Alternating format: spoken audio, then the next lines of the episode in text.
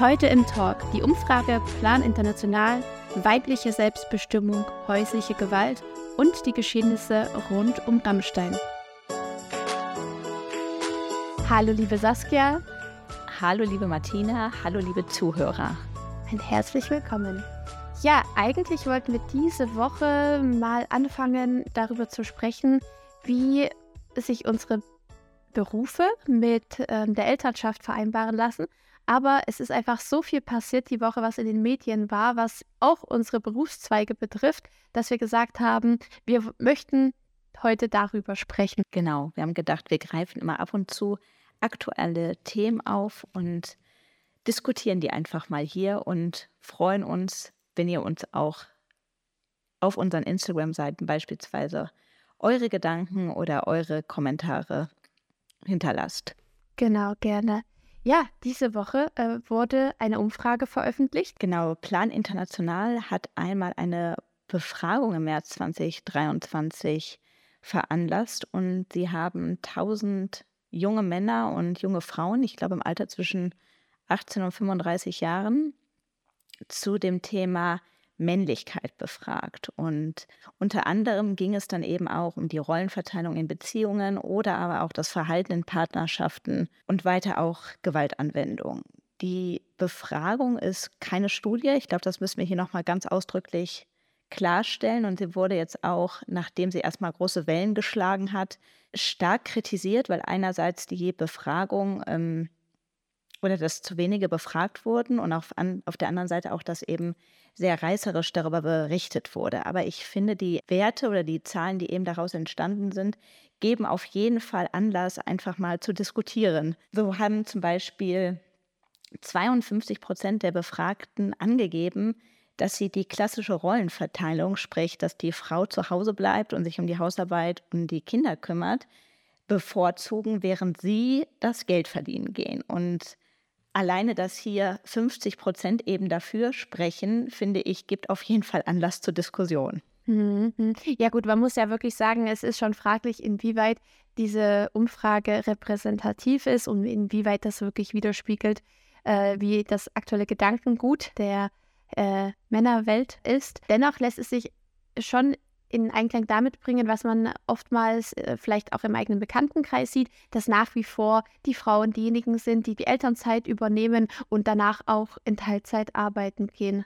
Das muss man auch mit sagen. Genau, ich glaube auch, dass es schon ein Abbild einfach darstellt, wie wir oder aktuell immer noch unsere Entwicklung eben haben. Also genau wie du gerade gesagt hast. Ich meine, ich weiß nicht, wie es bei dir ist. In meinem Freundes- und Bekanntenkreis ist es wirklich durchweg so, dass eigentlich die Frauen, wenn mehr zu Hause übernehmen und auch beruflich zurücktreten. Mhm. Dass mhm. da einfach ein Ungleichgewicht aktuell besteht. Ich habe das zum Beispiel auch bei mir, dass ich einfach auch bei meinen Mandantinnen merke, dass es da ja die Tendenz wieder hingeht, dass es zur klassischen Rollenverteilung zurückgeht. Ich glaube, dass es auch so ein bisschen auf unsere Art und Weise, wie wir heute erziehen, zurückzuführen. Ja, mhm. dass man sagt wirklich, wir leben heute nochmal ganz anders oder wir ähm, erziehen anders, weil wir sehr bindungsorientiert mhm. entziehen. Mhm, und genau. das ist, glaube ich, auch nochmal so die Meinung, dass man dann vielleicht mehr am Kind sein will, mehr zu Hause sein will oder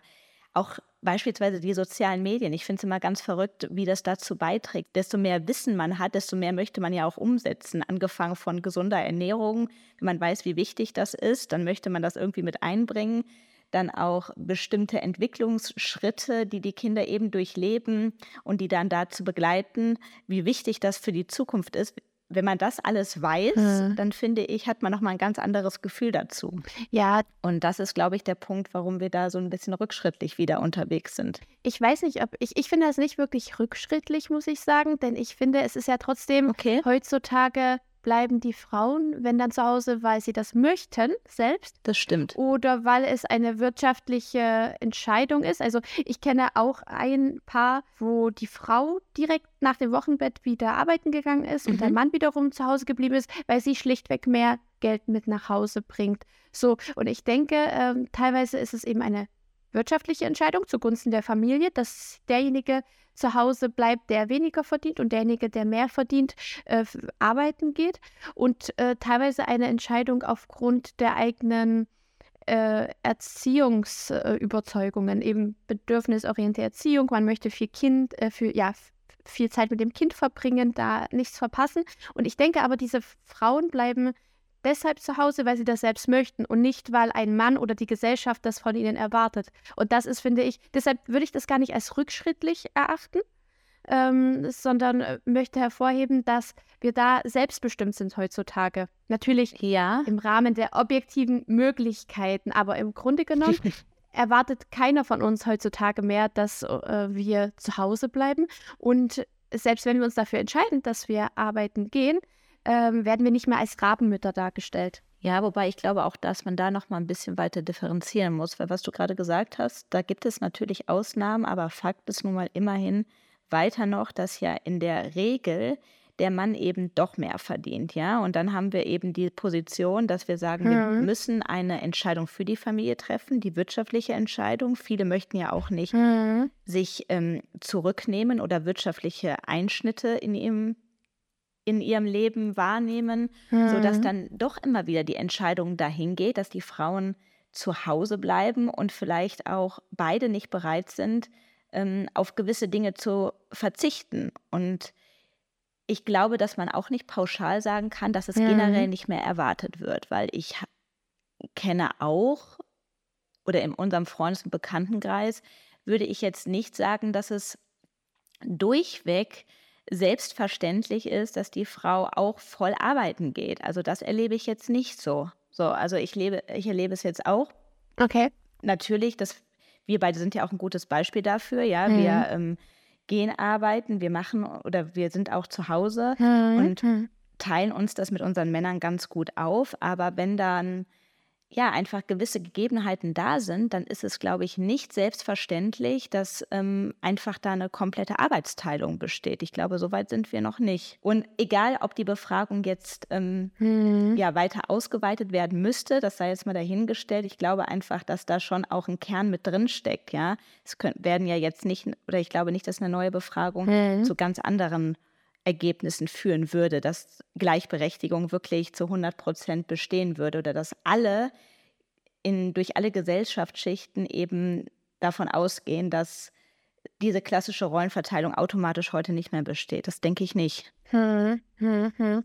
Na gut, nehmen wir mal also an, dass eine Frau mhm. zu Hause bleibt, zunächst in der Elternzeit und anschließend auch Teilzeit arbeiten gehen. Welche Schwierigkeiten siehst du darin? Ja gut, da sind wir natürlich wieder bei dem großen Problem, dass wir genau dann das Problem der ähm, Altersarmut von Frauen eben ausgesetzt sind, ja, dass sich die Frauen zurückhalten mhm. oder eben für die Familie ähm, auf ihre Karriere verzichten, sich selber zurücknehmen mhm. und dadurch natürlich dann in der Zeit, während sie zu Hause sind, erstens einmal deutlich weniger Einkommen haben und folgedessen weniger in ihre hm, Rente hm. einzahlen können oder aber auch von diesem erwirtschafteten Geld hm. selber auch nicht selbst vorsorgen können. Ich glaube, das ist einfach ein ganz, ganz großes Problem, dass man dann eben aus diesem Topf erstmal gemeinsam lebt. Wobei auch da muss man vielleicht nochmal einhaken. Ähm, ja, es gibt durchaus noch Fälle, wo eben das Einkommen dann des Mannes nicht geteilt wird, sondern ganz klar ist, dass der Mann das dann nochmal, dass der da nochmal bestimmt, was mit dem Geld passiert. Das ist einfach heute noch Realität, auch wenn man das nicht hören möchte. Mhm. Da hat zum Beispiel auch die Befragung ergeben, dass es eben mhm. nochmal, ich glaube, ich, ich meine auch, es waren nochmal 50 Prozent, dass sie immer nochmal das letzte Wort in der Beziehung haben oder in der Partnerschaft haben. Und auch beim Thema Geld ist es so, dass da keine vollkommene Gleichberechtigung besteht. Und wenn du natürlich nicht mhm. frei darüber verfügen kannst, ähm, kannst du vielleicht auch nicht selber mhm ja, dir ein, dir kannst du nicht selber ansparen. Und ich glaube, das ist ein ganz, ganz großes Problem.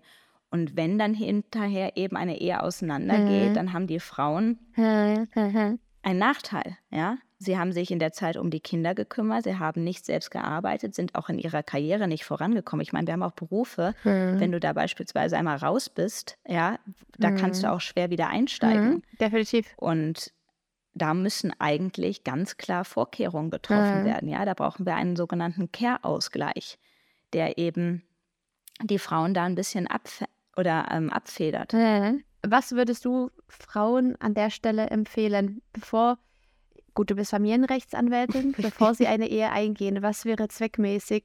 Was sollten Frauen bedenken, damit, falls sie sich entschieden haben, es ist ja oftmals schon lange voraus, im Voraus ersichtlich, äh, welches Modell sie werden, äh, wählen werden, also ob sie zu Hause bleiben. Was würdest du diesen Frauen nahelegen? Ganz klar, das ist natürlich immer wieder individuell abhängig und es kommt auch auf die Familienkonstellation an. Aber es ist ganz wichtig, dass in Mhm. gewissen Partnerschaften dann auch für die Frau eine eigene private Rentenversicherung eingerichtet wird, ja, die wirklich vollkommen der Frau zusteht Mhm. und die beispielsweise dann auch hinterher ähm, vom Zugewinn ausgenommen ist. Das geht jetzt, glaube ich, jetzt hier an dieser Stelle zu weit. Da können wir vielleicht nochmal eine eigene Folge machen. Aber Mhm, mhm. eben, dass dieser Sicher. Karriereknick, der eben existiert, vielleicht auch ausgeglichen wird. Da muss man dann schauen, wie viel oder auf wie viel Geld verzichtet eigentlich die Frau ja, im Laufe ihrer Mhm. Zeit, während Mhm. sie eben nicht weiterhin berufstätig ist oder nur teilberufstätig ist. Und dann muss man gucken, wie sich das zum Mann verhält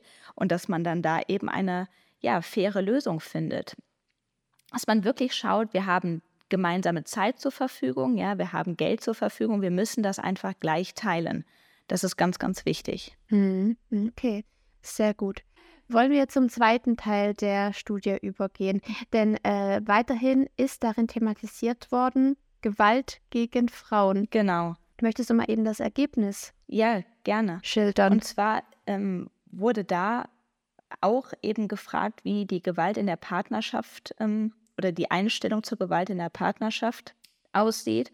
Und da gaben eben mehr als ein Drittel der befragten Männer an, dass insgesamt 34 Prozent waren es, dass die Frauen schon mal gegenüber gewalttätig geworden sind. Ja? Und jeder dritte Mann es auch akzeptabel findet, wenn ihm in der Partnerschaft die Hand ausrutscht. Und jetzt kann man auch wieder sagen, Moment mal, die Befragung ähm, ist nicht ausreichend gewesen, weil zu wenige befragt wurden. Und trotzdem müssen wir ganz klar an dieser Stelle einfach sagen, dass wir hier ähm, tatsächlich andere Zahlen haben, die repräsentativ sind, wo eben festgestellt wurde, dass Mhm. jede dritte Frau in Deutschland Mhm. im Laufe ihres Lebens schon mal Gewalt erfahren hat. Ja, und ich glaube, das ist wirklich nochmal ja, ein Aufruf. Ja, ja. Ich meine, auch der Fokus hat ja darüber berichtet, hatte eine ganz große, ich glaube, in der, seiner letzten Ausgabe, einen ganz großen Bericht eben darüber, über Gewalt gegenüber Frauen in Deutschland.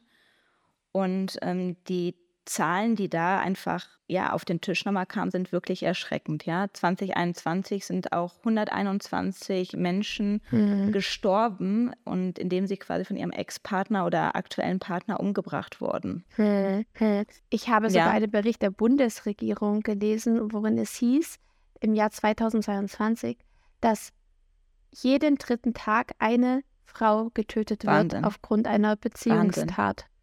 Und ja, und im Laufe des Jahres 2022 gab es auch 143.000 Opfer häuslicher Gewalt und da waren auch wieder 80 Prozent. Frauen davon. Also man kann durchaus kritisch sehen, inwieweit repräsentativ diese Umfrage war. Sie lässt sich jedoch äh, jedenfalls mit diesen Zahlen in Einklang bringen, gewissermaßen. Genau, und vielleicht auch, dass wir hier nochmal sagen, ja, Gewalt ist wirklich schichtenunabhängig. Also es passiert überall. Ich glaube, das ist auch nochmal ganz Mhm. wichtig, weil wenn man sich die Zahlen anschaut, jede dritte Frau und wenn man sich dann selber mal umguckt, man kann es sich ja immer meistens gar nicht vorstellen, aber da auch nochmal so ein bisschen Man erfährt es ja in der Regel Ich nicht. darf genau. Und auch diese Ja. Sensibilisierung, die man einfach hat, weil man glaubt, es betrifft einen selber vielleicht nicht, es betrifft den nahen Bekannten- und Freundeskreis nicht. Und die Zahlen müssen ja irgendwo herkommen, sodass es einfach nicht sein kann, Mhm. dass es um einen herum nicht passiert. Und das finde ich auch wirklich sehr, sehr erschreckend. Hm, hm. B- Wirst du denn auch in deinem beruflichen Alltag ähm, mit diesem Thema konfrontiert? Hattest du schon Fälle, in welchen es um häusliche Gewalt ging? Ja. Und ich muss sagen, das schockiert mich dann auch immer wieder. Also sowohl Gewalt gegenüber Frauen als auch Gewalt gegenüber Kindern. Da habe ich eine ganz klare Einstellung. Ich, für mich ist Gewalt überhaupt gar keine Lösung. Ich habe da wirklich eine 0,0 Toleranz. Was ich aber auch immer wieder merke, ist, dass ja dann zum Beispiel Schläge auf den Po. Ich hatte da letztens auch noch mal was ähm, bei Instagram zugesagt. Hm. Auch mal schnell bagatellisiert werden. Und das finde hm. ich ganz, ganz gefährlich. Eben auch aufgrund dieser Zahlen. Man darf auch da noch mal vielleicht darauf hinweisen, dass eben Gewalt sowohl in, sowohl in physischer als auch in psychischer Form besteht. Durchaus, ja. Toxische Beziehungen sind natürlich immer wieder bei mir auf dem Tisch. Ja, das ist, bis man dann da den Ausbruch schafft, das dauert ganz, ganz lange, bis die Frauen sich dann auch da vielleicht rauslösen können. Hm. Und das nimmt natürlich mit. Ja, das berührt mich immer wieder. Hm. Und leider kann ich auch bestätigen, dass es eben keine Seltenheit ist. Hm, hm, hm. Ähm, ich bin teilweise auch in meinem beruflichen Alltag als Strafrichterin und früher auch als Staatsanwältin mit häuslicher Gewalt betraut. Ja. Und ähm, ich habe neulich auch ein Instagram ähm, Reel gemacht, in welchem ich ähm, ja Opfer von häuslicher Gewalt äh, Mut machen wollte, dass sie Anzeige erstatten bei der Polizei oder der Staatsanwaltschaft. Wenn genau, sie von das fand ich auch ganz toll. Dankeschön. Naja, und ich habe daraufhin einige Kommentare erhalten und äh, der O-Ton war darin, es würde doch gar nichts bringen, Strafanzeige zu erstatten. Ähm, die Verfahren werden ohnehin immer eingestellt. So, das war die Meinung derjenigen, die das bei mir teilweise kommentiert haben.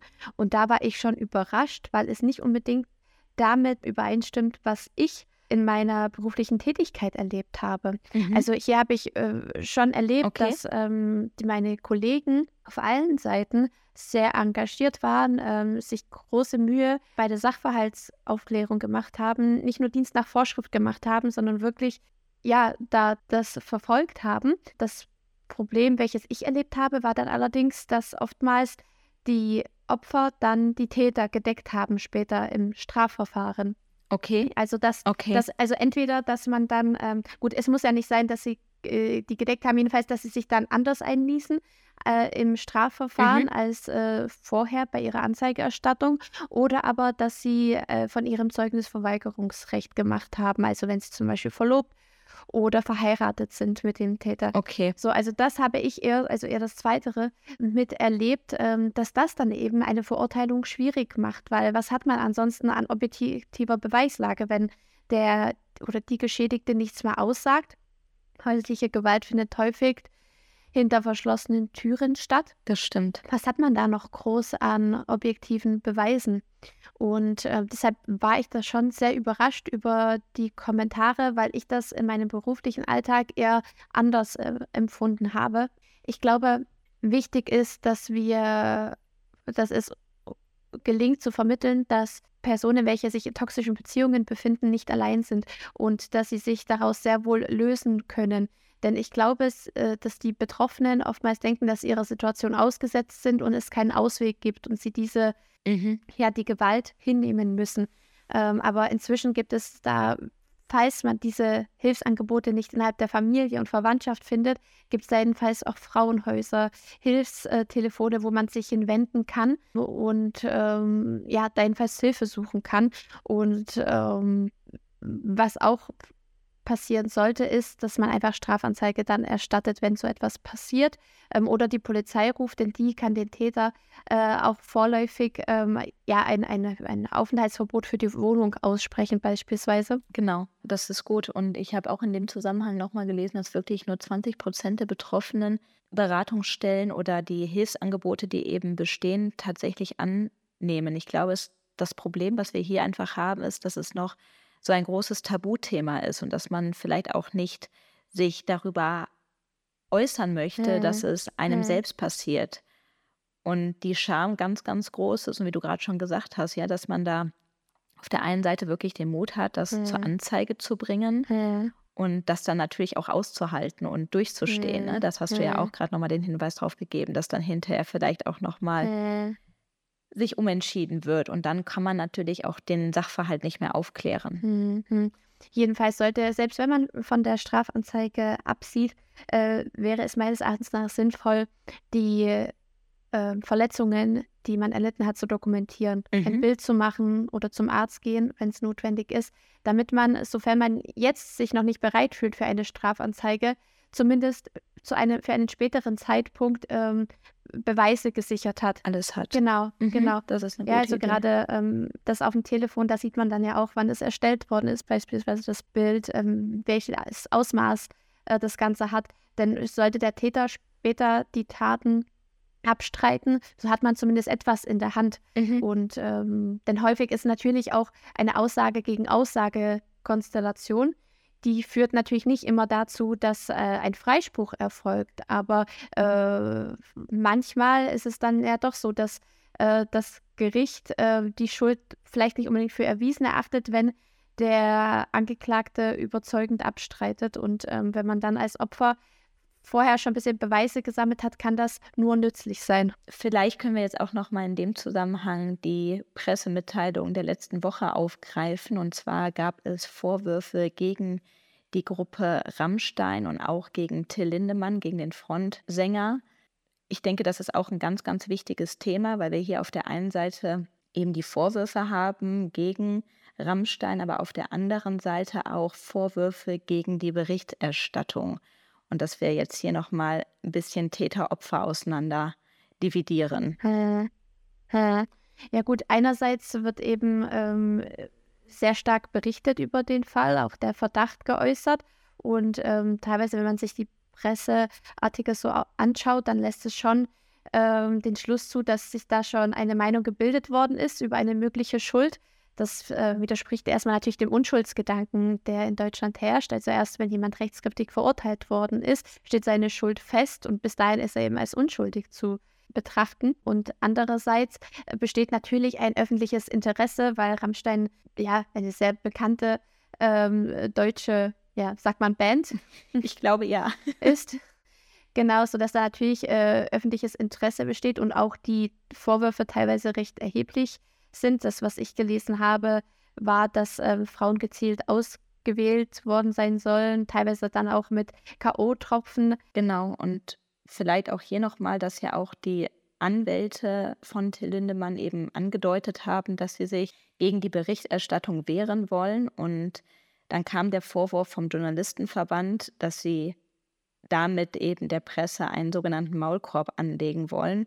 Und ich finde es nochmal ganz wichtig, dass wir hier herausarbeiten, dass man auf der einen Seite eben diesen Verdacht hat und auch eine Verdachtsberichterstattung eben in Grenzen zulässig ist. Ja, das darf man vielleicht auch nochmal ja, wirklich ganz klar ja, sagen. Ja. Aber eben, dass wir hier natürlich auch eine hinreichende Recherche brauchen. Und da ist es natürlich notwendig, dass wir nicht einseitig berichten, sondern dass man wirklich auch mehrere Quellen angibt und auch beide Seiten darstellt. Ja, dann haben wir eben eine Berichterstattung, die zulässig ist, aber nicht vorverurteilen. Das ist nochmal ganz, ganz wichtig. Genau, genau. Also sollten sich erhebliche Widersprüche bei dem, äh, bei der journalistischen Arbeit ergeben oder dass die Journalisten äh, Widersprüche feststellen, dann dürften sie keine Berichte darüber erstatten. Hier soll es wohl so gewesen sein, dass ähm, beispielsweise die Welt, meine ich, oder die Zeit, ich bin mir gerade nicht sicher, ja, die Welt.